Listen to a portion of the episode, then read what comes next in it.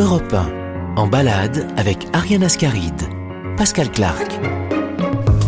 Bonjour à vous, comment va votre dimanche? Tel que vous ne me voyez pas, je suis sur l'une des places les plus romantiques de Paris, juste derrière l'église de Saint-Germain-des-Prés.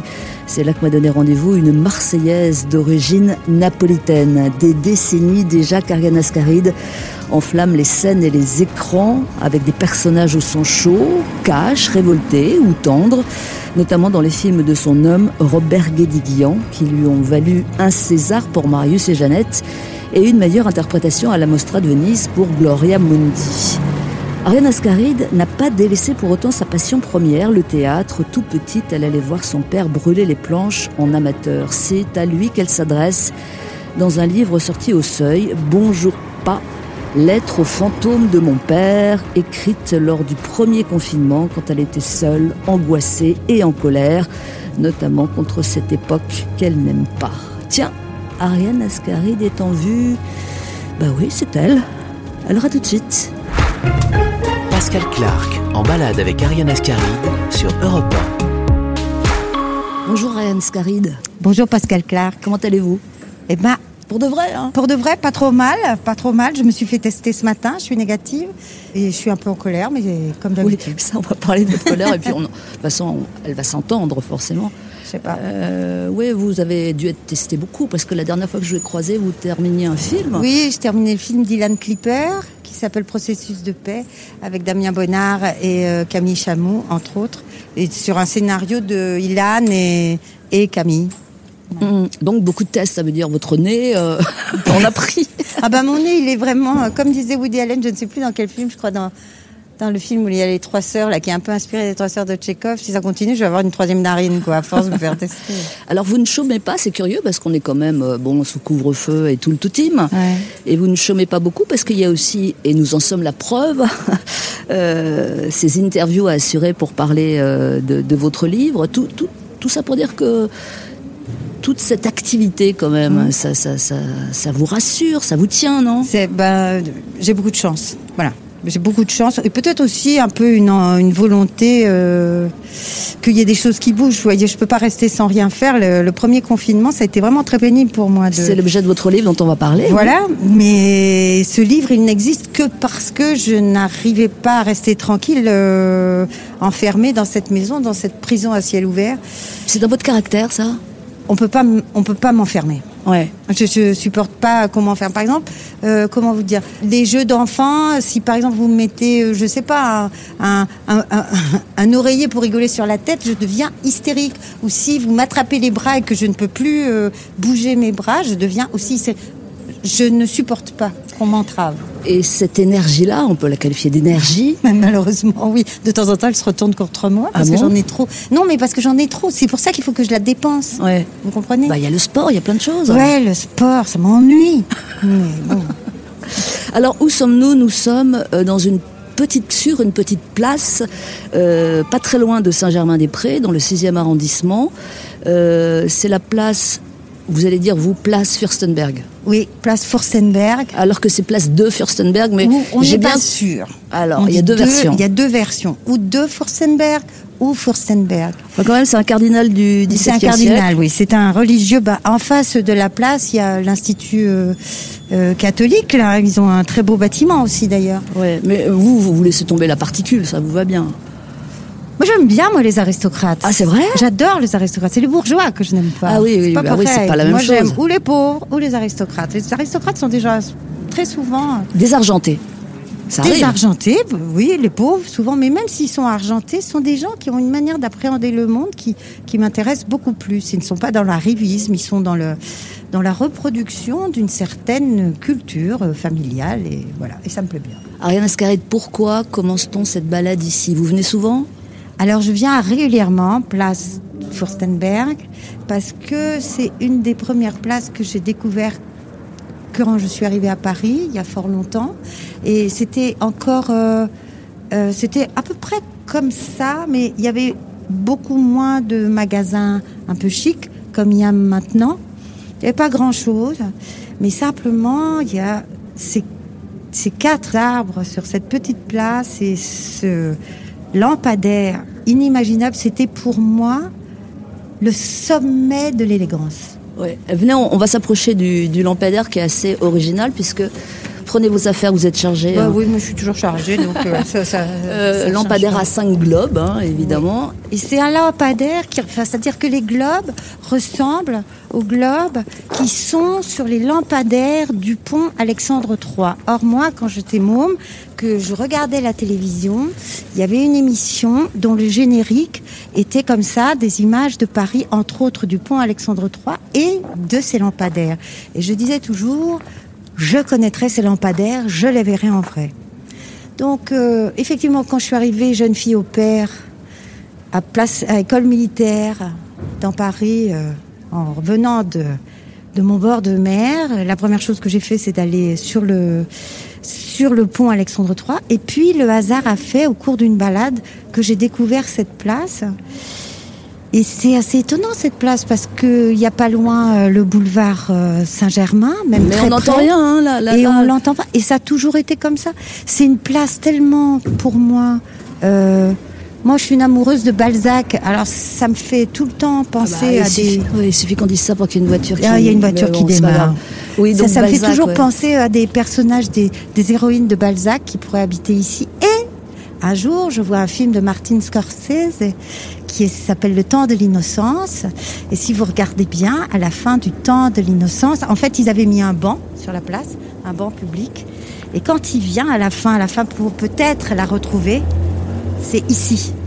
C'est sur cette place et c'est un de, un de ces immeubles-là sur lequel ils avaient accroché des, des stores jaunes. Vous regardez le film, vous vous reconnaîtrez tout de suite. Bah voilà, allez voir le film de Martin Oui, Scorsese. d'ailleurs, allez voir, euh, revoyez Le temps de l'innocence de Martin Scorsese, qui est tiré d'un livre d'Edith Wharton. Et c'est pas un hasard s'ils viennent là, d'ailleurs. Voilà, c'est notre point de départ pour la balade d'Ariane Ascaride sur Europe 1. On marque une première pause et puis euh, tout de suite après, il y aura un, un premier motif de colère, je vous promets, Ariane Ascaride, parce qu'il faut que ça sorte dans la vie. à tout de suite, merci de rester là. Pascal Clark en balade avec Ariane Ascaride sur Europe Il y a encore des après à Saint-Germain-des-Prés. La preuve, nous y sommes encore place Furstenberg en compagnie de la comédienne Ariane Ascaride. Je voulais vous montrer le musée national Eugène Delacroix qui se trouve sur cette place. Mm, oui, absolument, Et tout ça vrai. pour dire qu'évidemment ce musée est fermé et que ça, euh, vous n'en pouvez plus, c'est ça la oui, vérité je, je, oui, oui, j'en peux plus. Non, mais sincèrement, je suis fatiguée. Ouais. Voilà, vraiment fatiguée parce que ça nous demande euh, une résistance euh, épouvantable, quoi. Une il faut résister à entrer dans une espèce de dépression, de déprime, de se dire qu'on va se jeter, pas se jeter par la fenêtre, mais de se dire mais à quoi bon, à quoi bon continuer à se battre, point-là, à parler? ouais. Ah non, mais euh, moi j'ai des amis qui vont très très mal, qui ne sortent plus de sous leur couette, Mm. bien sûr. Euh, Ah, Comment voulez-vous euh, un artiste, ça n'existe que dans le désir des autres, que dans la rencontre avec les autres, que dans la création avec les autres. Et là, niet, rien, nada. Donc. euh, Est-ce que vous avez envie là tout de suite sur Europe 1 de vous adresser euh, à la ministre de la Culture? Qu'est-ce que vous auriez Ah à non, lui mais la ministre de la Culture, en fait, j'ai assez de sympathie pour elle. Parce que, effectivement, je sais qu'elle se bat. Elle est à vos côtés, il paraît. Ouais, elle- ouais, elle- oui, tout à fait. Bah Et- oui, mais enfin, ça change rien. Bah non, ça change rien parce que les autres, excusez-moi, euh, ou les autres l'écoutent pas, ce que je crois assez, parce que je crois que depuis plus de 40 ans, les politiques, et tous les politiques, alors là, tous les politiques ont lâché la culture. Ouais. Ils se sont plus dit que c'était une chose essentielle à l'intérieur. Mais tous les politiques ont lâché la... depuis euh, Jack Land et Jack Rallit, c'était deux Jack. Voilà, c'est les deux derniers. Depuis, eh ben non. Et puis ça rentre pas dans le dans les préoccupations. Enfin vraiment, j'ai l'impression, on nous a pris de plus en plus comme une entreprise de divertissement. On n'est pas du tout une entreprise de divertissement. On n'est pas du tout des gens qui, les, les peintres sont pas du tout des gens qui font des tableaux pour que vous alliez le, le, le samedi ou le dimanche dans un musée. C'est beaucoup plus que ça.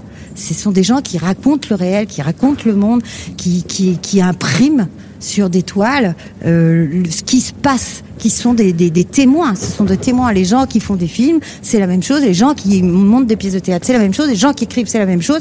Et on n'est pas là pour faire du divertissement. C'est difficile la création. On y engage sa vie. Demander, c'est ce que je dis souvent, demander à nos familles les sacrifices qu'on leur a demandé de faire pour qu'on puisse faire nos métiers. Donc si vous voulez à un moment donné ne pas mesurer à ce point-là ce que veut dire faire ce métier-là, nous sommes absolument essentiels comme boire et manger. C'est pas plus compliqué que ça. Alors on peut, on peut, on pourra toujours me dire, vous savez, c'est ah mais il y a des gens qui sont beaucoup plus malheureux que vous, ah mais il y a des gens qui vivent dehors, ah mais il y a des gens qui sont malades. Effectivement, il y a tout ça. Bien sûr, je suis pas du tout débile. Je suis tout à fait consciente de ça. Mais moi, je peux vous dire qu'il y a beaucoup d'artistes qui sont en train de mourir la même chose, qu'il y en a beaucoup qui sont, qui vont faire leurs courses dans les banques alimentaires. Et je sais de quoi je parle, je suis marraine du secours populaire. Donc si vous voulez, euh, ça va quoi, c'est bon. On arrête avec ça. On n'est pas là pour faire du divertissement. C'est-à-dire qu'il faut que, si vous voulez, dans la pensée politique d'une société, il faut qu'on remette la culture et la création, car la culture est une chose, la création en est une autre, à leur place, à leur place juste. Bon, ça va là, non, Pascal? Ah, Je vous avais dit que ça couvait, là, ça couvait fort. Mais il faut que ça sorte, hein, il faut mieux que ça sorte. Ariane Ascaride, on va faire un, flashback, un retour en arrière pour parler français. 11 mois en arrière, euh, nous sommes tous sidérés, nous sommes tous confinés, nous sommes au mois de mars, c'est le premier euh, confinement, le, le radical. Euh, et vous, vous le vivez très mal ce premier confinement. là, on va parler de votre livre. Euh, vous le vivez mal physiquement d'abord. Vous avez du mal à respirer. Vous craignez d'étouffer. C'est ça que vous racontez. Non, mais riez pas parce ben que moi, quand ben je vous ai lu, euh, j'ai eu peur pour vous. Mais en fait, euh, ce qui, je ne sais pas ce que j'ai fait, mais toujours est-il qu'avant que le confinement soit déclaré, j'ai fait ce qu'on appelle une pneumopathie. Donc effectivement, euh, C'était presque un signal, non? Bah, mon médecin et moi-même, on se demande toujours. Pourtant, j'ai fait des tests sérologiques. J'ai pas d'anticorps comme peuvent avoir des gens qui ont eu euh, la Covid, mais j'ai été malade à crever, vraiment très malade. Et en même temps, je jouais, euh, je jouais un spectacle avec Didier Bezas qui s'appelait euh, Il y aura la jeunesse d'aimer. Et Didier Bezas, lui, de son côté, était dans une résistance inimaginable. Il continuait à jouer et, il est mort au mois de mars, hein, Didier Bezas. Donc au mois de janvier, je jouais encore avec lui en étant malade. Donc quand, si vous voulez, le, on a été confinés, évidemment, il s'est développé. Et mon toubib m'a dit surtout, tu ne sors pas. Donc, il s'est développé en moi, comme je suis un peu hypochondriaque en plus. Une terreur ah bah oui, une terreur totale. Et, je, m'écoutais respirer à longueur de journée. Je me prenais la température trois fois par jour. Je voilà, je touchais plus rien. Euh, si j'allais faire des courses, euh, j'avais un bonnet, des lunettes, des gants, un masque parce que j'avais récupéré un masque. Car à ce moment-là, il n'y en avait pas. Hein. Ah j'avais, vous étiez, j'avais vous étiez privilégié Absolument. J'avais récupéré un masque et donc j'allais faire les courses comme dans un, comme si j'allais au combat, comme si je, montais dans les des tranchées et je revenais et j'ai la chance, vraiment la grande chance d'avoir un jardin. Je me dessapais complètement dans le jardin. Je laissais mes fringues dans le jardin. Je laissais tout ce que j'avais acheté à manger dans le jardin. Pendant 48 heures, je ne le touchais pas. Je rentrais chez moi. Je me douchais. Enfin, j'étais folle, quoi. Et c'est à cette occasion, nous allons euh, en parler après une nouvelle pause, que vous avez écrit des lettres à votre père, mmh. euh, qui est disparu il y a longtemps. Qui est mort depuis longtemps. Ouais. Euh, ça s'appelle Lettre à pas bonjour pas, bonjour lettre, pas, lettre, au fantôme, de mon exactement, père. paru au seuil. Vous ferez attention à Ariane Esqueride parce que vous avez posé la main sur le lampadaire à 5 globes là. mais j'ai du, gel, j'ai du gel dans mon sac. tout le monde a du gel. Hein. on, va sévir. Et tout ce qu'il faut. on va prendre la route pour le, notre prochaine destination. On a un petit peu de chemin, je vous le cache pas. Euh, c'est pourquoi, bon, c'est pas très écolo, mais on nous pardonnera. On va prendre une voiture. Mais peut-être que c'est une voiture électrique. Ah, on va tenter, on va tenter une voiture électrique. On va vous dire ça, on va voir ce qu'on trouve. A tout de suite sur Europe 1, nous allons quitter le 6e arrondissement pour... Euh, bah vous verrez bien. Restez là s'il vous plaît. Pascal Clark, en balade avec Ariane Ascaride sur Europe 1. Oh mais ça j'en suis sûre. Merci. Je vous en prie. Pour aller euh, au Trocadéro, monsieur, s'il vous plaît. Merci beaucoup. Ah, quelqu'un n'a pas mis sa ceinture, visiblement. Nous roulons. Bah, c'est moi, mais j'aime pas. Nous roulons actuellement vers euh, une vieille dame, une vieille parisienne connue dans le monde entier. Bon, là, j'ai un peu tout dévoilé, mais c'est pas très grave. Nous en étions, Ariane Ascaride, à ce moment où, euh, voilà, vous êtes euh, confiné dans votre maison de Montreuil, mhm. heureusement avec jardin, il faut dire les choses. Et puis il y a cette colère qui bout en vous. D'abord cette terreur, et puis cette colère. Et là, euh, c'est peut-être pour ça euh, que vous écrivez euh, à votre père, bonjour pas, chez Seuil. Bah. c'est que j'ai l'impression que vous redevenez une enfant, non? Vous avez besoin de protection. Est-ce que c'est Ah, exact? Ça que j'ai besoin de protection à ce moment-là, c'était évident, d'autant plus que c'était assez compliqué parce que j'étais toute seule. Robert Guédiguian était parti en tournage en Afrique. Sans vous? Sans moi Et le pauvre, il a été obligé d'interrompre son tournage puisque le gouvernement euh, sénégalais a demandé aux Français de rentrer. Et donc nous sommes restés dans une espèce de quatorzaine. Il est rentré, et lui il était en bas, moi j'étais au premier. Ah oui. On, Ah ça savait pas, il y avait Ouais, pas, il avait pas les tests, il y avait bon, voilà. Donc je suis, en fait, ce qui s'est passé, c'est que du coup, j'étais beaucoup dans une chambre qui est pas notre chambre, mais une chambre que j'aime beaucoup, qui donne sur la rue et qui est très éclairée dès qu'il y a du soleil. Et effectivement, j'ai eu l'impression de me retrouver dans une chambre de jeune fille. Pour tout dire, c'était la chambre de ma seconde fille qui n'est plus. Et donc j'avais l'impression certainement de repartir. Il y avait quelque chose comme ça qui me faisait repartir en arrière. Et je me suis dit qu'il fallait que je, il fallait que j'écrive pour, à quelqu'un qui ne vivait pas cet état de science-fiction dans lequel on était. Parce que si je commençais à raconter à quelqu'un qui vivait la même chose que moi, il était préoccupé, ou elle était préoccupée, elle aussi, par ses angoisses, par ses, ses questionnements. Il fallait que je raconte ça à quelqu'un qui n'était pas là Donc un de vos fantômes un de mes fantômes, puisqu'effectivement, les fantômes chez moi, c'est important. Et ben, je suis allée chercher le fantôme de mon père, c'était quand même le plus simple. Donc vous lui racontez au jour le jour, enfin peut-être pas tous les jours, Tout- mais enfin un jour sur deux, j'ai Un jour sur deux, ouais. Euh, et quelle colère, c'est ça le sentiment qui domine. Euh, Vous êtes en colère contre tout en fait, Euh, con- con- contre les contre l'époque surtout, contre Ouais. les inconscients qui font n'importe quoi, contre le gouvernement qui est incapable, Mais con- écoutez- contre les égoïstes qui sont partis dans leur résidence secondaire. Vous êtes même en colère contre vous. Oui, oui, oui, oui, j'étais en colère contre tout, vraiment. Mais parce que d'un coup, cette espèce, je me disais, mais qu'est-ce qu'on a foutu pour en arriver là, quoi? Qu'est-ce que c'est que cette histoire? C'était incompréhensible, et c'est toujours incompréhensible pour moi. Enfin, disons que je commence un petit peu à mettre de l'ordre dans ma tête, mais je me disais, mais c'est quand même dingue dingue qu'on se retrouve tous enfermés. C'était, moi je ne sais plus. euh, Je me rappelle quand j'étais môme, euh, j'avais vu un film qui s'appelait Soleil vert avec Charlton Heston, et je m'étais dit, mais quelle horreur Mais si jamais on vit un truc comme ça, mais quelle terreur Et là, bon, c'est pas Soleil vert, mais quand même, il y avait des vieux qui n'arrêtaient pas de mourir. Ça mourait, ça mourait, ça mourait tous les jours. Surtout ce que, ce que vous Et qu'il écrivez très mourait bien, tout il seul. mourrait tout seul. C'est ça, quand on repensera à cette époque-là, Il mourait tout ça seul, tout seul. C'était pour moi, si vous voulez, la vie, l'humanité, elle est faite de rites. Il y a un rite quand vous naissez, il y a un rite peut-être, alors sur lequel on peut dire plein de choses. Quand vous vous mariez, enfin quand deux personnes se rencontrent, il y a un rite quand vous mourrez. Quand vous naissez, il y a des gens qui vous accueillent. Quand vous mourrez, il y a des gens qui vous accompagnent. Et là, les enfants naissaient avec une mère qui souffrait, enfin qui hurlait toute seule dans sa salle d'accouchement, qui n'avait pas toujours le droit d'avoir le père de son enfant avec elle. Et il y avait des gens qui mouraient absolument seuls. Ça, ça pour moi, c'est impardonnable. Je n'ai pas d'autre mot que ça. C'est impardonnable. Qu'on en soit, qu'on en soit arrivé là, qu'on ait vécu dans une société de si grands profits et de et de qui n'a plus de rapport à la nature telle qu'il devrait la- l'avoir, qui fait qu'on en arrive à cette situation-là, ça, moi je pense que les gens qui ont perdu leur père ou leur mère euh, euh, pendant cette période, eh ben, ils, vont, ils vont mettre beaucoup de temps pour s'en remettre. quoi. Mais vraiment beaucoup de temps. Moi je n'ai perdu qu'un ami qui s'appelle Didier Bezas, je n'ai pas pu aller à son enterrement. Il y a eu dix personnes à son enterrement. Non, je, je m'en suis personnellement toujours pas remise. Donc euh, voilà. Nous roulons actuellement le long de la Seine et euh, ça va durer un petit moment parce que nous sommes un petit peu loin de notre euh, prochaine destination. Il faut quand même que vous nous présentiez, Ariane Ascaride, ce pas à qui, à qui euh, vous écrivez. Bon, vous, vous êtes né à Marseille, mais Oui. vous êtes d'origine napolitaine, italienne, napolitaine. Et votre père... euh, Alors mon père, tout le monde croit qu'il est né en Italie.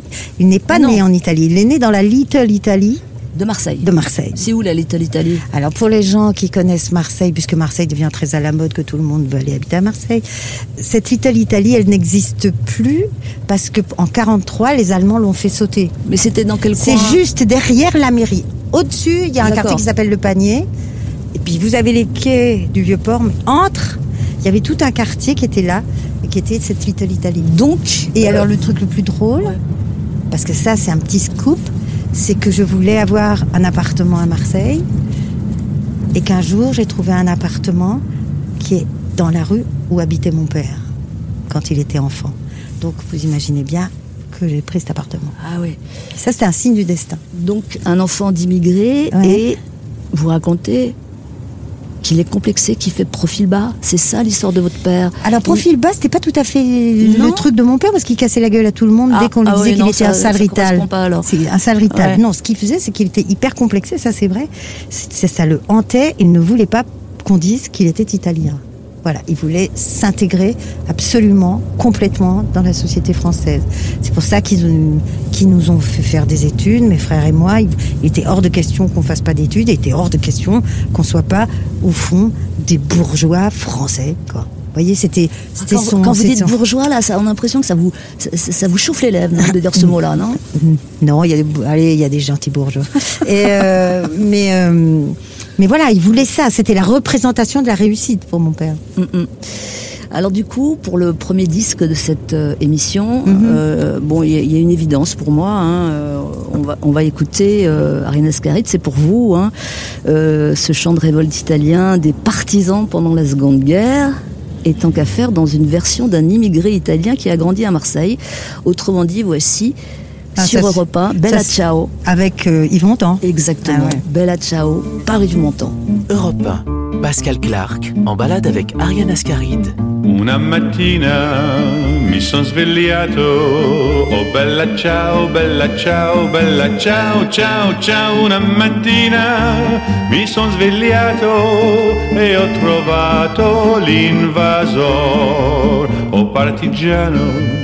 Portami via, oh bella ciao, bella ciao, bella ciao, ciao, ciao partigiano, portami via, che mi sento di morire e se io muoio partigiano, oh bella ciao, bella ciao, bella ciao, ciao, ciao e se io muoio da partigiano, tu mi devi seppellir, mi seppellirai lassù in montagna. Oh bella ciao, bella ciao, bella ciao, ciao, ciao, mi seppellirai lassù in montagna sotto l'ombra di un bel fior e la gente che passerà. Oh bella ciao, bella ciao, bella ciao, ciao, ciao e la gente che passerà e dirà oh che bel fior.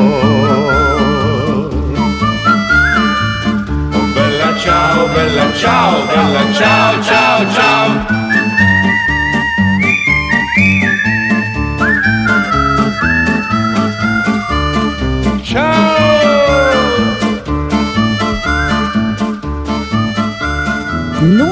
Bella Ciao ne date pas de la série Casa de Papel. Et oui, le vrai nom d'Yves Montand, c'est bien Yves Lévy. A Ouais. tout de suite sur Europe 1. Tour Eiffel en vue. Enfin, pas tout de suite, on a un peu de chemin. Vous restez là Merci. Pascal Clark se balade avec Ariane Ascaride sur Europe 1.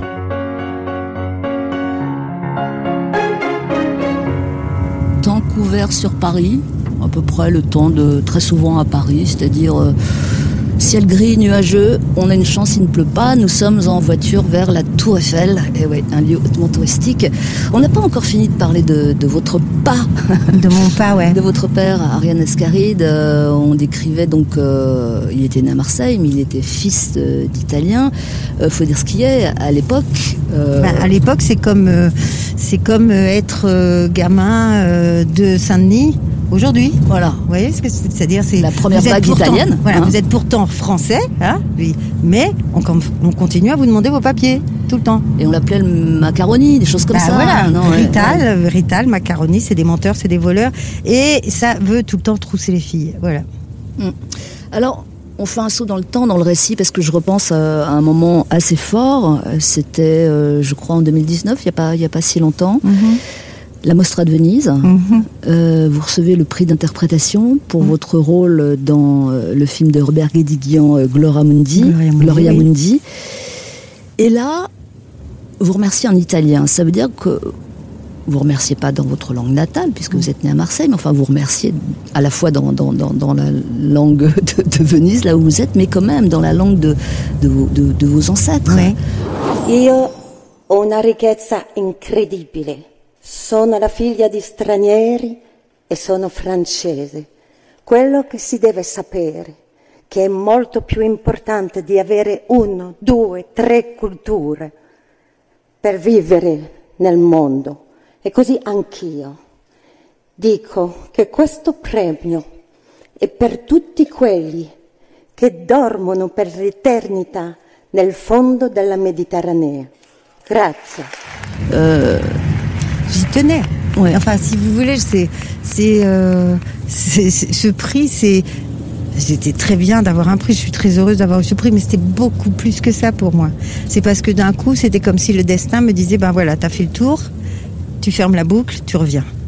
Tu reviens d'où ils sont partis. Ils sont pas vraiment partis de Venise, mes grands-parents, mais bon, ils sont partis d'Italie et, et, et, moi, et, et, et ça, c'est les choses du destin que j'adore. Et moi, je reviens, et je reviens, et euh, je suis, entre guillemets, célébrée. Alors que c'est des gens. Bah, vous pouvez enlever les guillemets, hein. Non, mais alors que je suis issue d'une famille où ces gens-là savaient à peine lire et écrire. Vous voyez? Donc ça veut dire que c'est possible, d'abord. Et que c'est possible.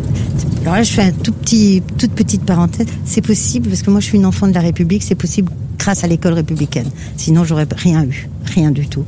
Mais du coup, il me semblait normal de, remercier en italien. C'était juste une manière de, leur rendre hommage, quoi. Et aussi de raconter qu'effectivement, mes grands-parents, ils avaient pris un bateau et qu'ils euh, et qu'ils étaient d'abord allés à New York et puis après de New York, ils étaient venus, ils étaient venus à Marseille et qu'il y a des gens qui continuent à prendre des bateaux et qui, euh, qui meurent. La Méditerranée est un cimetière. Alors effectivement, vous avez euh, dédié votre prix euh, aux migrants gisant au fond de la Méditerranée. Mm -hmm. J'ai une question un peu dure. Est-ce que, parce que vous êtes souvent à Marseille, vous y habitez souvent, etc., ça veut dire que vous baignez souvent. Vous y pensez quand vous baignez? ah, alors Ça, voilà. Ça, c'est quelque chose auquel je ne pensais pas il y a encore trois ans. Mais là, par exemple, cet été, oui. Cet été, vraiment, quand je me baignais, que c'était l'été, que je, parce que je suis quelqu'un qui nage très tôt le matin, euh, je me disais, bah, c'est quand même dingue parce que c'est extrêmement beau. Et quand même, au fond de cette mer, il y a des corps, il y a des gens qui sont morts parce que le bateau a chaviré. Et du coup, ça, je sais pas, ça fait un drôle, voilà, ça me fait un drôle de truc. Je suis pas Lancelot, hein. je vais pas changer le monde hein, du tout. Mais voilà, c'est cette sensation que je n'avais pas il y a encore euh, deux, trois ans, quoi. Et là, vraiment, elle y est. Et, de quel droit on laisse des gens se noyer? De quel droit on arrête des bateaux qui vont sauver des gens? De quel droit? J'ai l'impression que euh, les siècles ont pourtant raconté qu'il y a toujours eu des gens qui partaient, il y a toujours eu des gens qui ont fui des situations, qui ont fui des guerres. Et il y a toujours eu des gens aussi qui, des fois, tendaient la main. Alors pourquoi euh, maintenant on, on arrête les, les bateaux les, les, les, politiques qui laissent faire ça, pour certains, sont issus de l'immigration. Mais bien sûr, bien. mais bien sûr. En plus, vous savez, alors ça, en plus à Marseille, c'est quand même un truc assez rigolo parce que tous les gens qui qui euh, sont euh, du Rassemblement national, la plupart du temps, sont des enfants d'immigrés espagnols, italiens euh, et, et, autres. Hein, donc, euh, c'est dingue. C'est juste dingue. Si vous voulez, je n'ai pas la case. Euh, dans ma tête, je n'ai pas la case. Je n'arrive pas à comprendre. C'est quand quelqu'un tombe, on lui tend la main. Moi, j'ai été élevée comme ça. Vous supportez pas l'époque, c'est ça que vous racontez dans votre livre. Bah, je supporte pas cette époque d'individualisme forcené où les gens croient que en continuant d'être sur son petit tapis. D'ailleurs, c'est ça qui a été bien avec le confinement, parce que ça faisait des années que les gens disaient tant que moi sur mon petit tapis tout va bien, je m'en fous. Là, avec le confinement, ils se sont rendus compte que même avec le petit tapis, ben, ça marchait plus.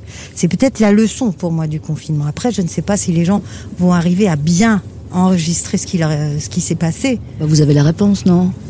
Bon, non, non, non, non, non. Vous que ça, ça va changer quelque chose? On va repartir comme, comme, comme, comme en 14.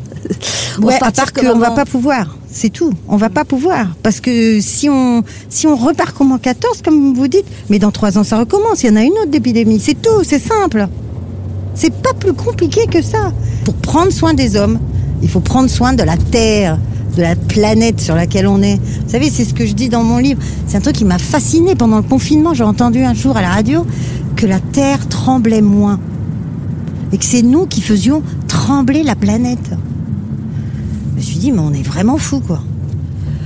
Je vous écoute et je- j'entends la colère, elle est palpable. Ça doit être épuisant pour vous, non D'être toujours comme ça en colère, non? J'ai beaucoup d'énergie. Ouais.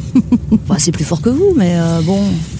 Oh non, il y a des moments où je suis très calme, hein, vous savez, ça, ça m'arrive, hein, je suis très calme, je suis quelqu'un qui lit beaucoup, donc je me mets dans un coin, je lis. Et, et puis, euh, on fait quoi? Alors si je fais quoi? Si je suis plus jamais en colère, si en tout cas je ne signifie pas mon désaccord, parce que les colères c'est plus que ce que j'ai là, mais si je ne signifie pas mon désaccord, si les gens ne signifient plus leur désaccord, disent ok c'est fatigant, je lâche le truc, mais alors on laisse la place aux autres, hein, à ceux qui sont construits euh, dans un égoïsme absolument total. Et ça, jamais. Jamais. Jamais de la vie. Non, jamais. Tout. Oh, ça y est, la Tour Eiffel est en vue. Ah, on la a fait voilà. vite, finalement. Oh là là Elle est vieille, mais elle est belle. On va... Elle est magnifique. On va la regarder droit dans les yeux dans un instant. Vous êtes sur Europe 1 et on a un petit peu de chance parce que Il ne pleut pas. il ne pleut pas et finalement, même les nuages sont, sont assez bien gaulés aujourd'hui. A tout de suite, nous sommes en balade avec Ariane Escaride. Pascal Clark en balade avec Ariane Ascaride sur Europe Merci beaucoup, monsieur. Merci monsieur. Faut nous délivrer là. Au secours. C'est tellement beau. Voilà, nous y sommes. euh, Marseille à Notre-Dame-de-la-Garde, New York. New York avait ses tours jumelles et euh, à sa nouvelle tour One World. Sinon, bon, il y a l'Empire State Building. hein, et puis Paris. Paris à la Tour Eiffel, Ariane Ascaride. Bon, on peut pas faire plus touristique. Oui, mais c'est en même temps, En même temps, Paris, c'est ça, c'est la Tour Eiffel.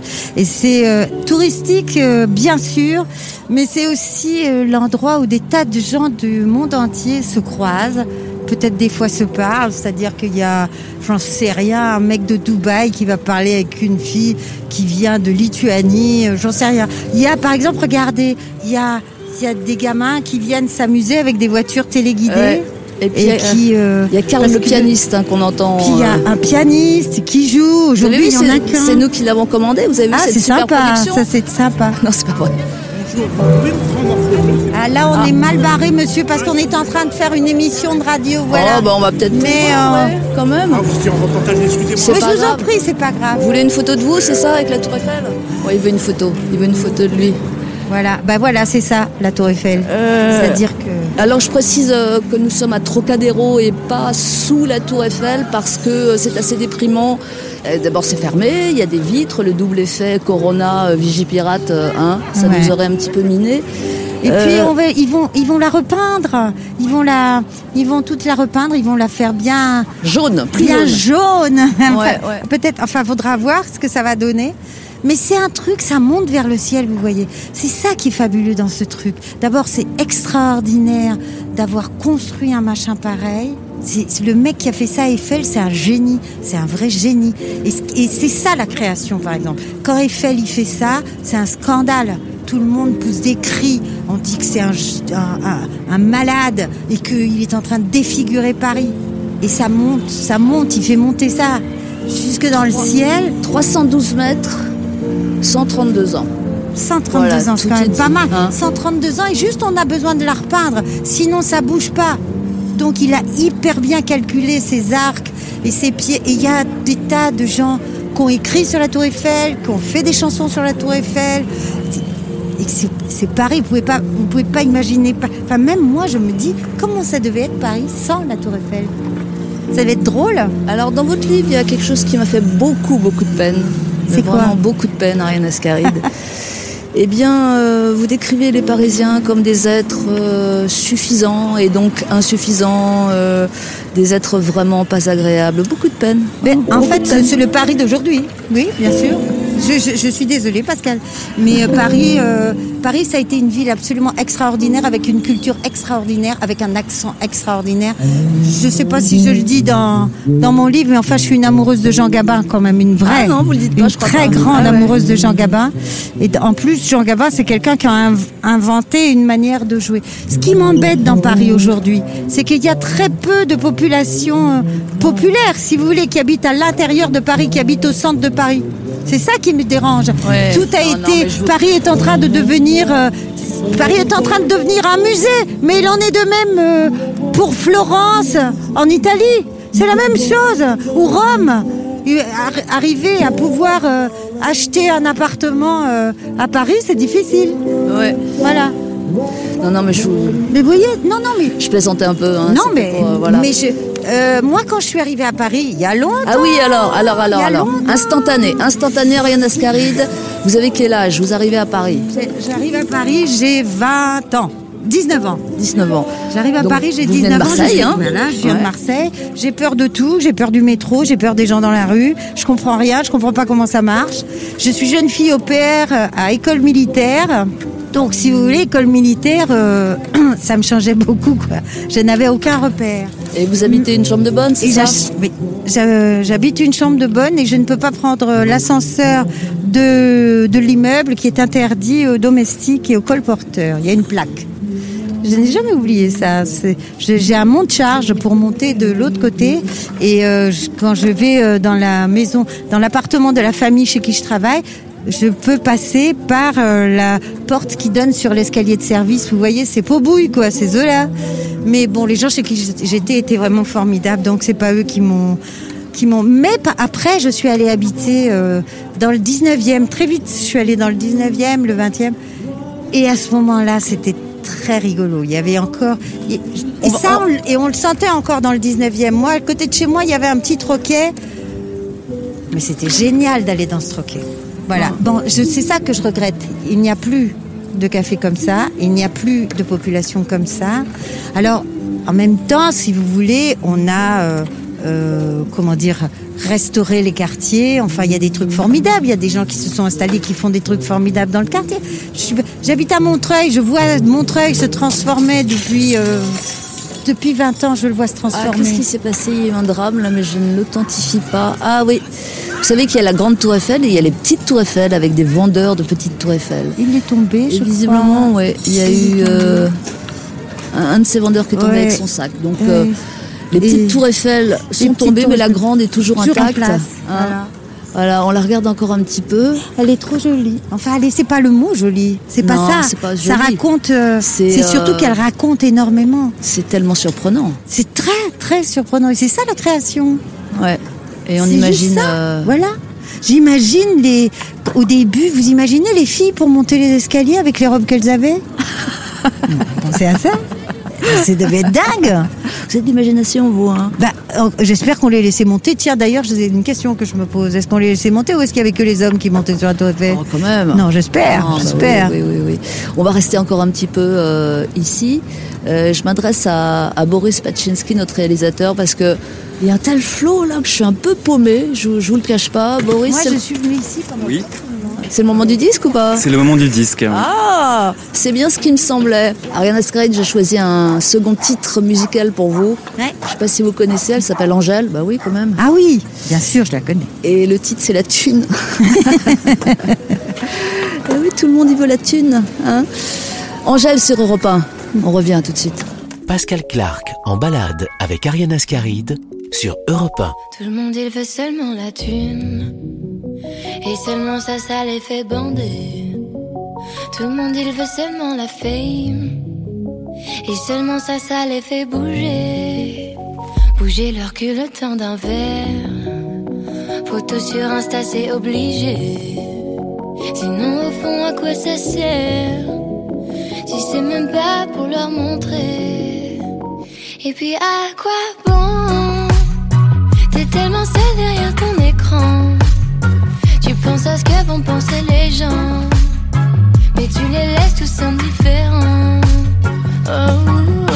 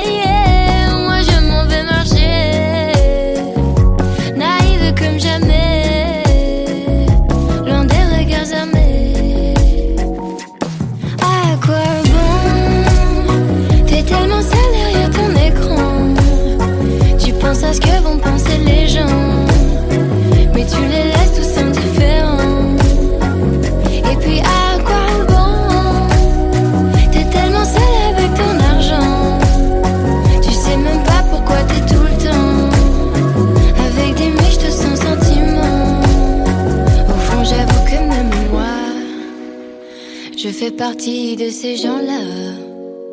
Rassuré quand les gens ils m'aiment. Ici c'est très superficiel.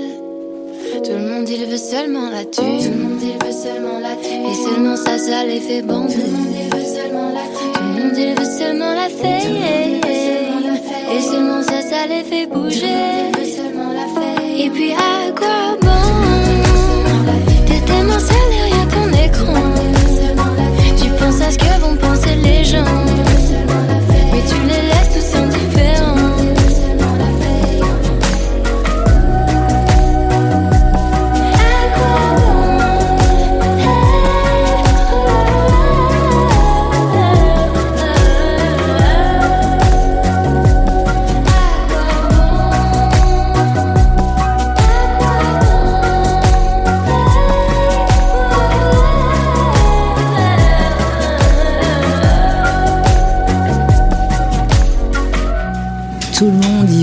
Seulement la thune. À quoi bon Angèle sur Europe 1.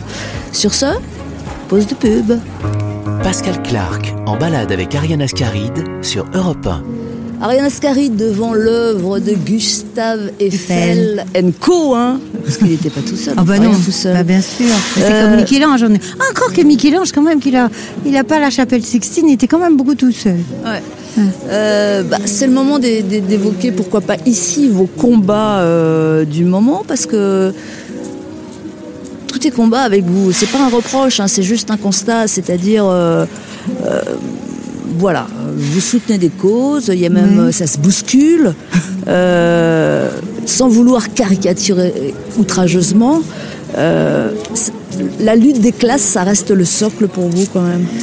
Ah, la lutte des classes, je ne sais pas si ça reste le socle parce que les classes, on n'en parle plus beaucoup et que les gens, justement, c'est ça qui a beaucoup changé dans notre monde, c'est que les gens n'ont plus la sensation obligatoirement d'appartir à une classe. Vous voyez, moi quand je suis née, effectivement, je suis née dans une société française où il y avait des classes et c'était très bien. Chacun avait, enfin, il y avait sa, chaque, chaque classe avait sa culture. Il y avait Ouais. une culture forte euh, dans, dans la culture euh, populaire, ouvrière, et puis il y avait une culture bourgeoise. euh, bon. Et, et, Mais ça euh, reste votre logiciel quand même, non?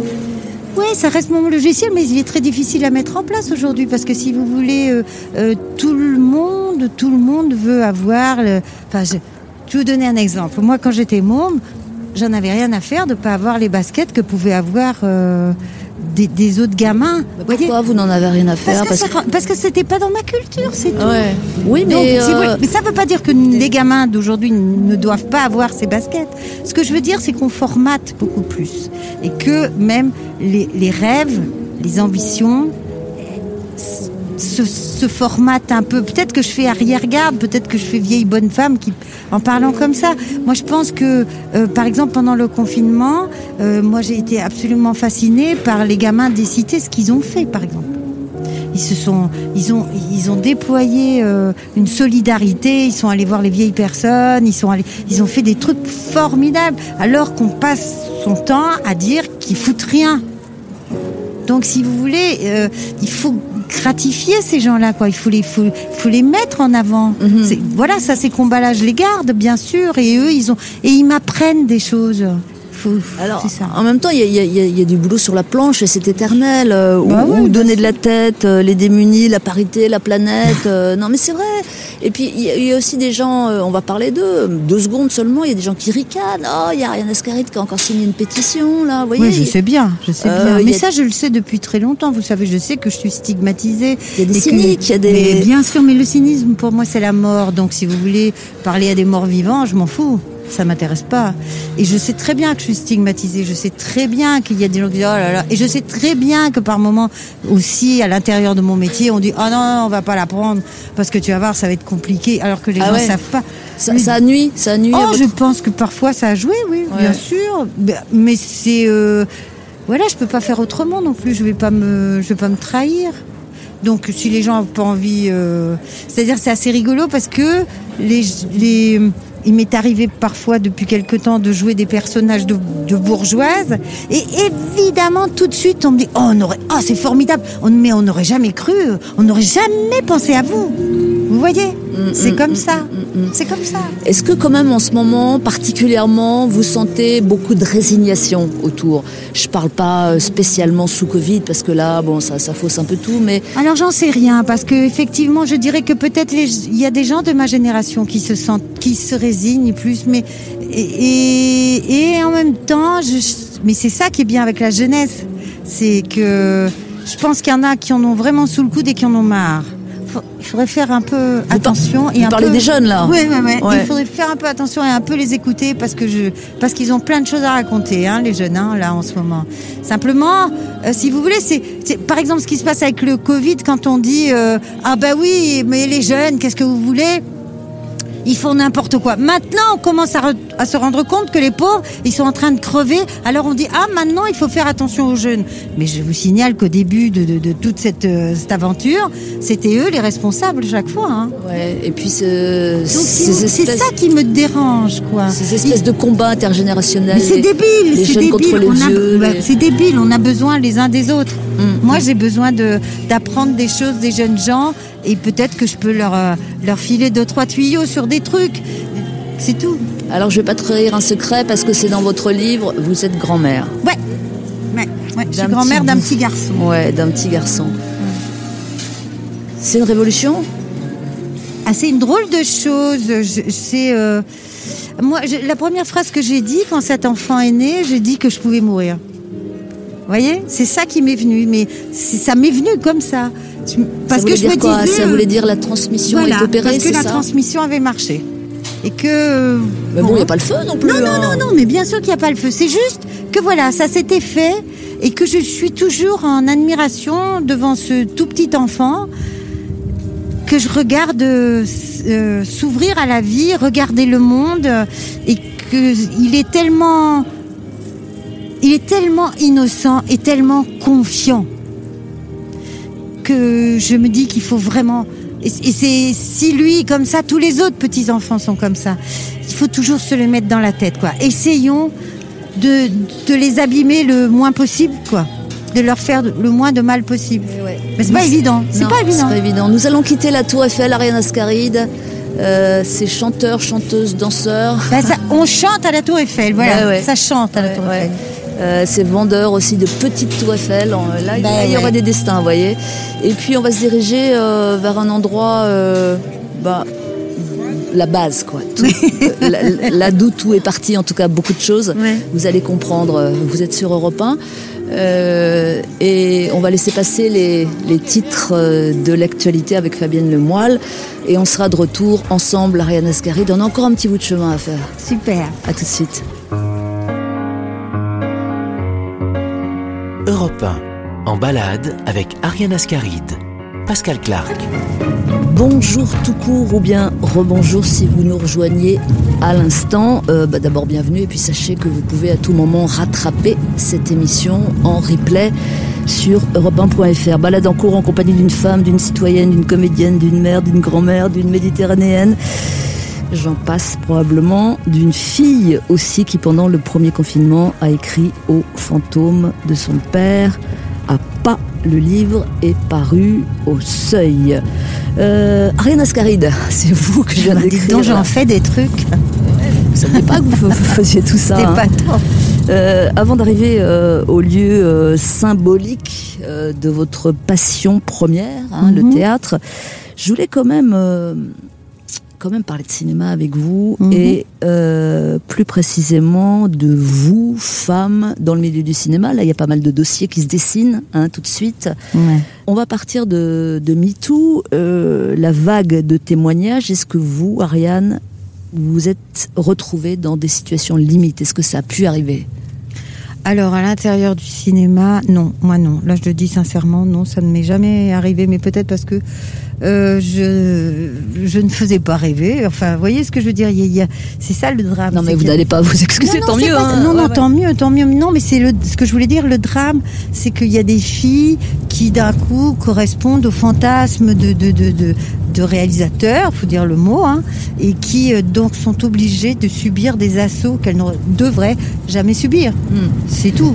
Alors c'est vrai que c'est très très compliqué parce que quand vous êtes comédien, comédienne, acteur, actrice, vous existez dans le regard de l'autre, de dans celui le qui- désir, dans faut le dire le mot. de l'autre. Voilà, dans le désir de l'autre. Mais qui a un désir artistique, pas de problème. Mais que euh, la personne après confonde son désir d'auteur avec son désir d'homme. Alors je sais bien que la, la- je sais bien que la Fontrière elle est très mince, mais elle y est quand même. Et il faut pas l'oublier. Et on n'a pas à faire payer à des filles. euh, Enfin, je veux dire, ça fait des, des années, des années, des années que des filles payent des trucs, quoi. Ah Bah, on peut dire euh, quasiment la nuit des Depuis le début du cinéma, enfin depuis le début du cinéma, Ouais, depuis ouais. le- mais mais bon et depuis le début du théâtre et de voilà puis depuis depuis le début quoi. Voilà. Ouais. Même depuis le début tout court. Euh, vous, vous appartenez, me semble-t-il, au collectif 50-50 Oui. Vrai, euh, dont le principe est assez simple, hein, c'est-à-dire... Bah, c'est euh, 50-50 quoi. oui, C'est pas plus 50-50, compliqué. parité, Et la parité dans tous les compartiments Dans- du jeu, au cinéma. au cinéma, absolument, dans, de- chez les techniciens et que, et les, que les techniciennes aient leur place au, au même titre que les autres. Et, et Est-ce voilà. oui, est-ce que, euh, bon, évidemment, moi ça me paraît évident qu'il y ait la parité, mais est-ce qu'il n'y a pas aussi la notion, parfois, de savoir qu'on est choisi parce qu'on est une femme et qu'il y a des quotas? C'est un moindre mal, mais bon. Oui, c'est un moindre mal, mais si vous voulez, comme ils essayent de rattraper, comme on essaye de rattraper très très vite là, voyez, alors, donc on dit, ah ben oui, oui, oui, alors euh, c'est comme en politique, il faut une femme euh, maintenant. On est obligé d'en arriver là, mais, c'est compliqué. C'est un temps. Moi, je pense que c'est un temps, c'est un passage. On est obligé de passer par ce passage-là.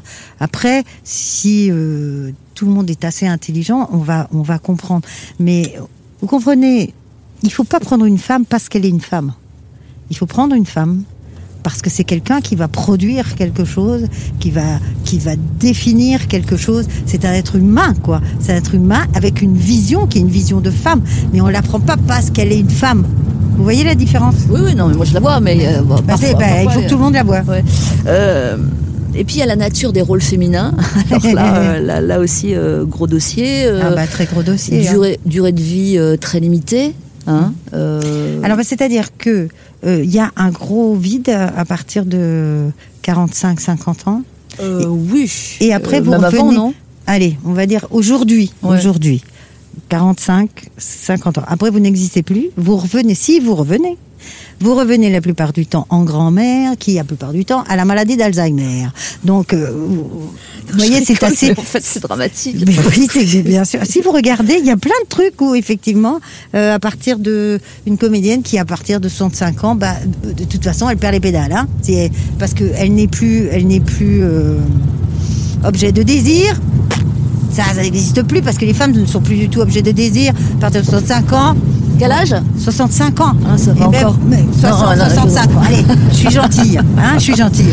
Et puis voilà, non, ça n'existe plus. Euh, elles ne sont plus actives à l'intérieur de la société, donc elles ne servent à rien. Elles ne font plus d'enfants. Donc, où on les met? Qu'est-ce qu'on en fait? Alors la plupart du temps, on leur fait jouer des folles.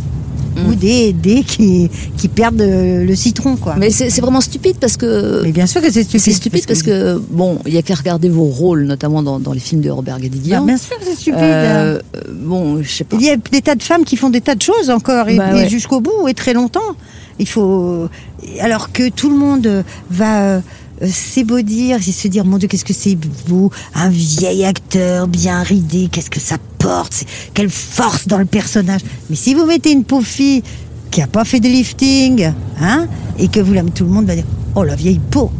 Voilà ce qu'on va dire. Oui, non, c'est vrai.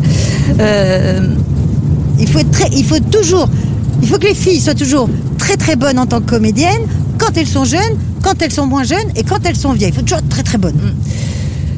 Encore un mot, euh, quelques mots, disons, sur votre maman, Ariane Ascaride, Ah, parce que dans Je- votre livre, vous écrivez votre père, sauf la dernière lettre qui est à votre mère. Mhm. Et euh, j'ai l'impression que votre maman a une vie, euh, comment dire, empêchée. Bien sûr, évidemment. Mais parce que Entravée. entravée parce que c'était sa génération, c'est une génération de femmes ou c'était dans son Alors, je vais caractère vous dire, je crois que nous n'en sommes pas encore sortis. Encore, même moi, par moments, je me trouve entravée, vous voyez. On n'en est pas sorti. Ma mère était une femme entravée, donc c'est-à-dire que ma mère n'était, faisait partie de toutes ces femmes qui ne disent pas, qui ne formulent pas. On parle pas, on fait. Parce que ça ne se faisait pas. Ça ne- parce l'écoutait pas. Parce qu'on l'écoutait pas, tout simplement. C'est, ça fait pas très longtemps qu'on écoute des femmes parler, où il y avait quelques individualités. Voilà, oui, Simone de Beauvoir, Elsa Triolet. euh, bon, mais la plupart du temps, on disait, excusez-moi, excusez-moi, les gens de la radio, on disait que c'était des mal baisés quand même, faut être clair, et que c'était des castratrices. Ok? Voilà. Les femmes qui parlaient ont toujours été euh, complètement qualifiées de, de sales bonnes femmes, au fond. Donc ma mère, c'était quelqu'un qui, qui a gardé énormément, énormément de choses en elle, euh, qui était quelqu'un de que, que, que j'adorais, hein, vraiment, mais qui ne passait pas, ça ne passait pas par la parole. Nous arrivons, euh, nous sommes déjà rendus dans le 9e arrondissement de Paris, dans le 2e et bientôt le 9e euh, Ariane Ascaride et nous allons au conservatoire, là où Mm. pas mal de choses se sont fomentées pour vous. Euh, autant vous dire que voilà, ça risque d'être émouvant, comme euh, c'est une opinion personnelle, comme euh, à peu près l'ensemble de cette balade avec nous. À tout de suite. Pascal Clark se balade avec Ariane Ascaride sur Europe 1.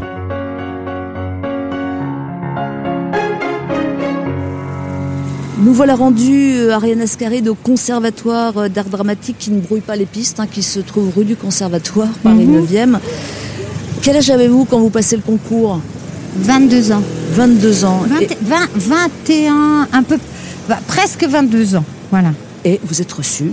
Oui, je suis reçue grâce à, grâce à des gens comme euh, Marcel Bluval, euh, Antoine Vitesse, Pierre Debauche et le directeur de ce conservatoire qui est un monsieur qui s'appelle Jacques Rosner. C'est une Voilà. surprise pour vous, c'est une fierté d'être reçu à ce Je concours crois que c'est une des plus grandes fiertés de ma vie. C'est vrai? Tout simplement. Ah bah oui, Ouais. bien sûr. C'est vraiment, je, je me rappelle très bien quand je suis venue le soir voir la liste des reçus et que j'ai vu mon nom. Je suis sortie de là, je pense que j'étais à facilement 50 cm au-dessus du sol, quoi. Vraiment. Et vos parents, ils étaient fiers? Oui, ils étaient contents, mais pour mes parents, vous savez, eux, ils auraient préféré au départ que je sois professeur, quoi, parce que c'était un emploi sûr, que tous les mois, il y avait un salaire et des choses comme ça. Là, je rentrais dans une école et on ne savait pas ce qui allait advenir de moi, quand même. Ouais. Voilà. Euh, vous avez tout appris ici, Ariane Ascaride. Oui, j'ai beaucoup, beaucoup appris ici. J'ai beaucoup, j'ai appris euh, des tas de choses de la part de mes professeurs. J'ai appris aussi des tas de choses de ce. Vous savez, quand on rentre au conservatoire, c'est trois ans où on est euh, dans une cloche à fromage où, où on travaille du matin à 9 h au soir, euh, minuit. euh. Alors maintenant, je pense que c'est plus possible, mais nous, on s'enfermait à l'intérieur du conservatoire parce que Venez, on va s'approcher. il y a un théâtre absolument formidable dans le conservatoire, un très beau théâtre Napoléon III. Et donc on s'en faisait enfermer pour répéter sur euh, pour répéter sur scène quoi. Ouais. Vous, Et donc euh, voilà, on passait la nuit euh, dans le théâtre. vous racontez aussi qu'à l'époque, bon, à l'époque, c'était comme ça. À l'époque, oui.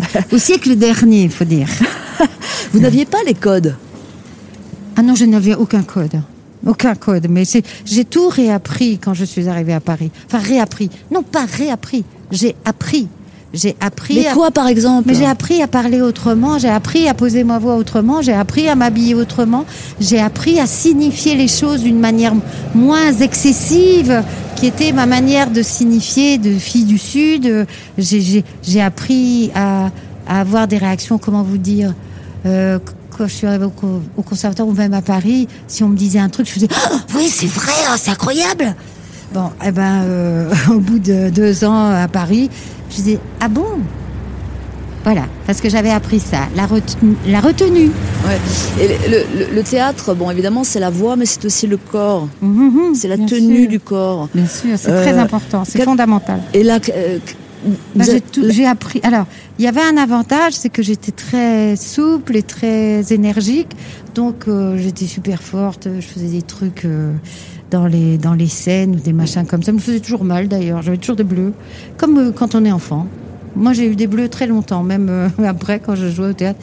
Et j'aimais bien ça au fond d'avoir des bleus parce que je me disais que j'étais très investie dans ce que j'étais en train de faire. C'est vrai d'ailleurs. Je- moi quand je c'est sacré l'acte de jouer. C'est pas un truc comme ça. Oui, c'est sacré, Oui, et, c'est sacré. et en même temps, on dit jouer ce que font les enfants. Alors là, pour le coup, c'est complètement instinctif en même temps, non? Il faut arriver à il faut arriver à, apprendre toute une technique, une manière de gérer son corps, de gérer sa voix, de gérer sa respiration, et que ça soit complètement entré en vous pour après retrouver un, un instinct, un instinct du jeu. Donc il faut, au bout d'un moment, il faut désapprendre aussi.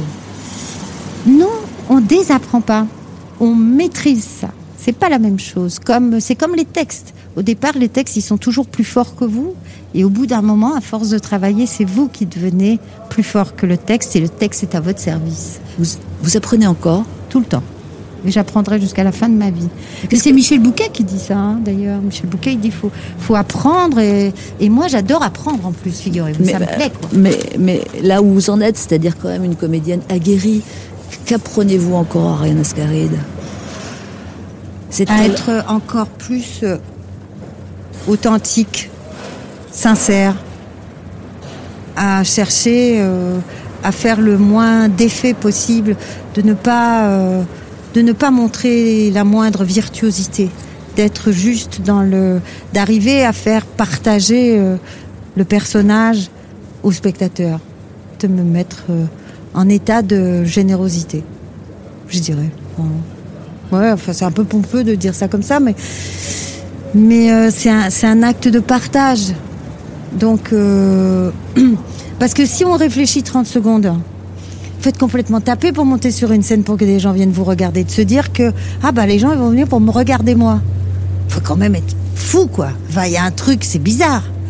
Donc ça c'est rien du tout de notre métier. Il faut, il faut très très vite dépasser ça.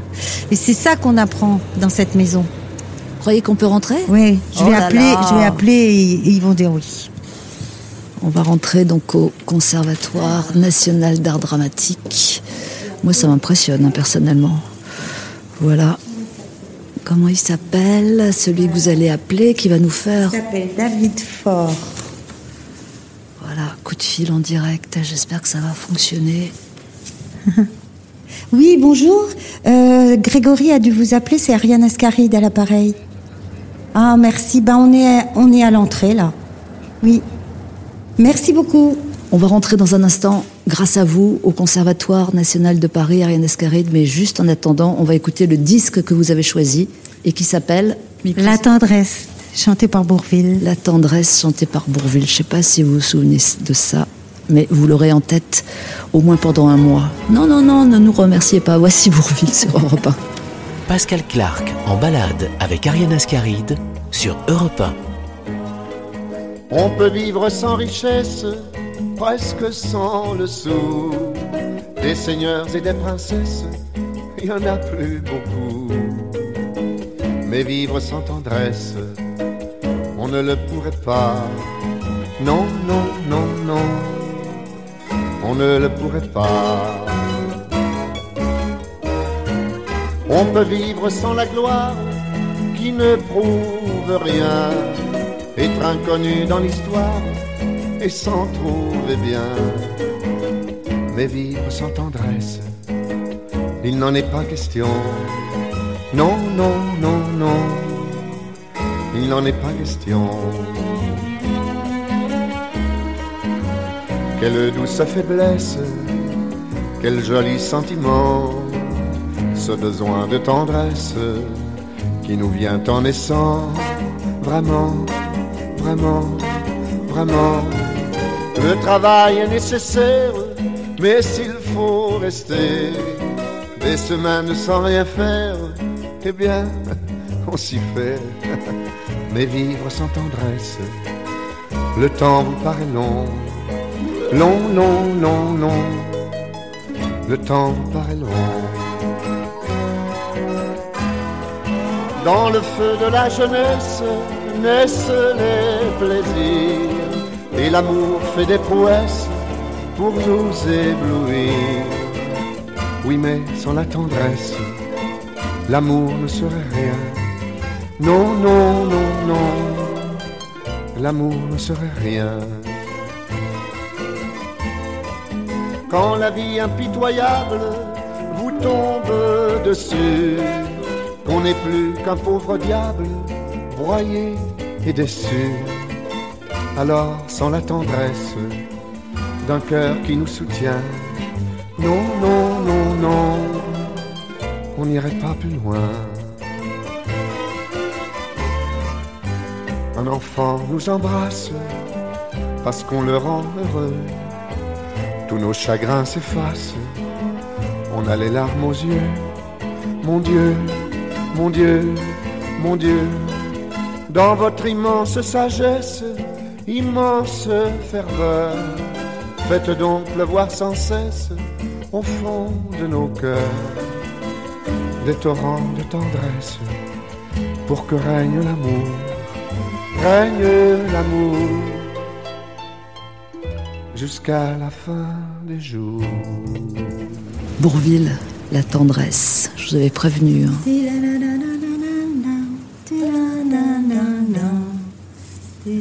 On est en tête. A tout de suite pour la dernière séquence à l'intérieur euh, du Conservatoire national de Paris en compagnie d'Ariane Ascaride.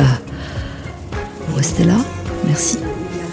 Pascal Clark en balade avec Ariane Ascaride sur Europe 1. On va déjà se mettre dans le hall, là, comme ça. Oui, on va rester là. vous, je peux vous installer en, en salon d'honneur. Non. Ah oui c'est juste là, c'est- hein, c'est assez beau, vous serez bien pour les, pour les interviews. On entre là et on se retrouve dans le hall du conservatoire qui est, qui est la plupart du temps foisonnant d'élèves. Où, vous voyez, il y a des tables, ils s'assoient comme ça, ils travaillent leur scène, enfin, ils se racontent des histoires. euh. Voilà. À côté, là, euh, il y a la bibliothèque euh, Béatrix Dussane. Béatrix Dussane, c'était une comédienne de la comédie française. Et quand j'étais petite, petite, elle faisait une émission à la radio.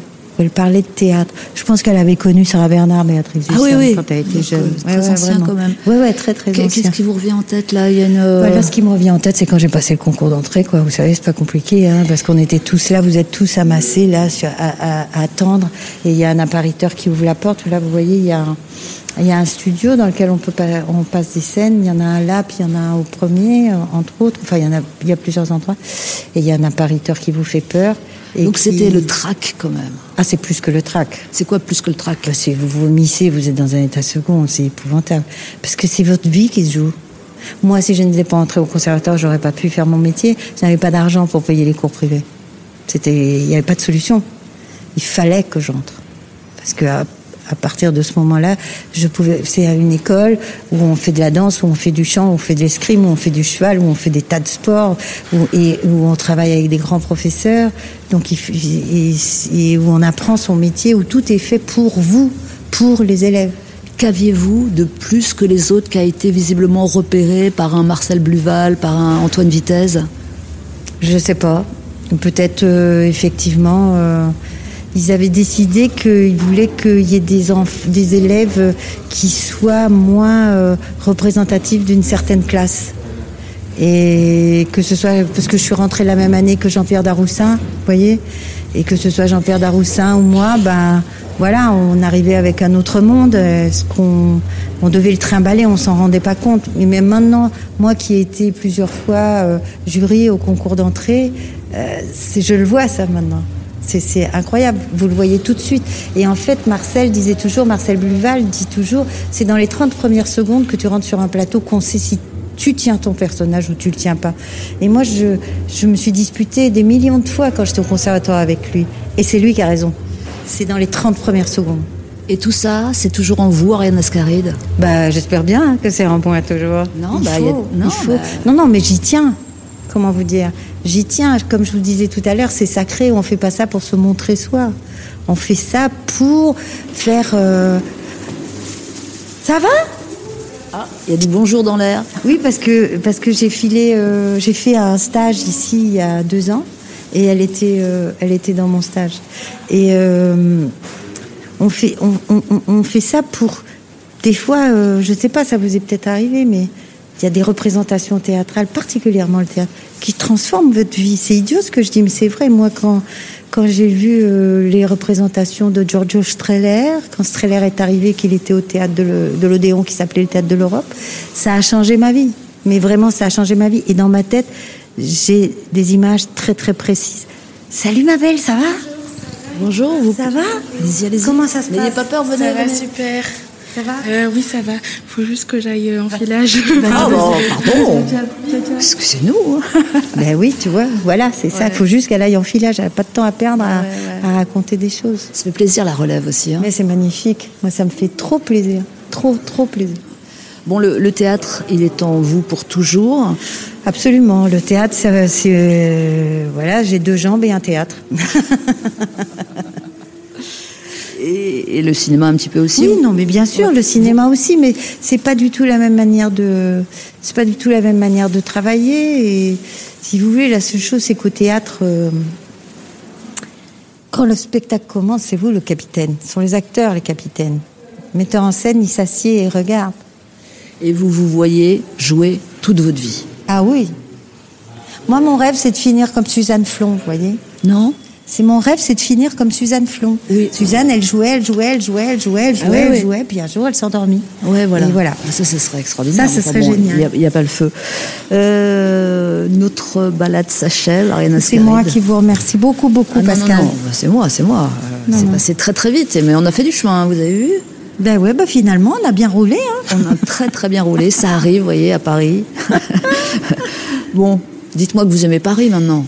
Mais j'aime énormément Paris. Bon, ça va mieux, ça va mieux. J'aime Je énormément repars Paris. sous Vous savez, je suis une grande marcheuse, moi. Donc, je marche beaucoup, beaucoup, beaucoup. Et j'ai des. Je suis fait un peu. euh, je pense souvent à Georges Pirec quand je marche dans les rues de Paris.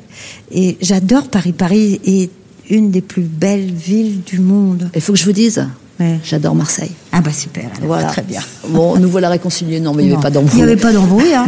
Merci infiniment, Ariane Merci à Ascaride. Euh, je rappelle que Bonjour pas, votre livre est paru au Seuil. Euh, et je vous rappelle aussi qu'en balade avec est réalisé par Boris Pachinski. Bisous Boris. Bisous Pascal. Euh, programmation Marjorie Adelson et preneur de son aujourd'hui Olivier Duval. Il est joli ton masque Olivier. Merci. Mais est-ce qu'il est efficace? Il, il me paraît pas très correct. Euh, les limites maintenant, je crois. Bon, c'est pas grave, on va te passer l'affaire. À suivre euh, sur Europe 1, le journal de Fabienne Lemoyle. Euh, Rendez-vous dimanche prochain, 11h sur Europe 1. Nous marcherons encore. Et d'ici là, portez-vous bien. Pascal Clark en balade avec Ariane Ascaride sur Europe 1.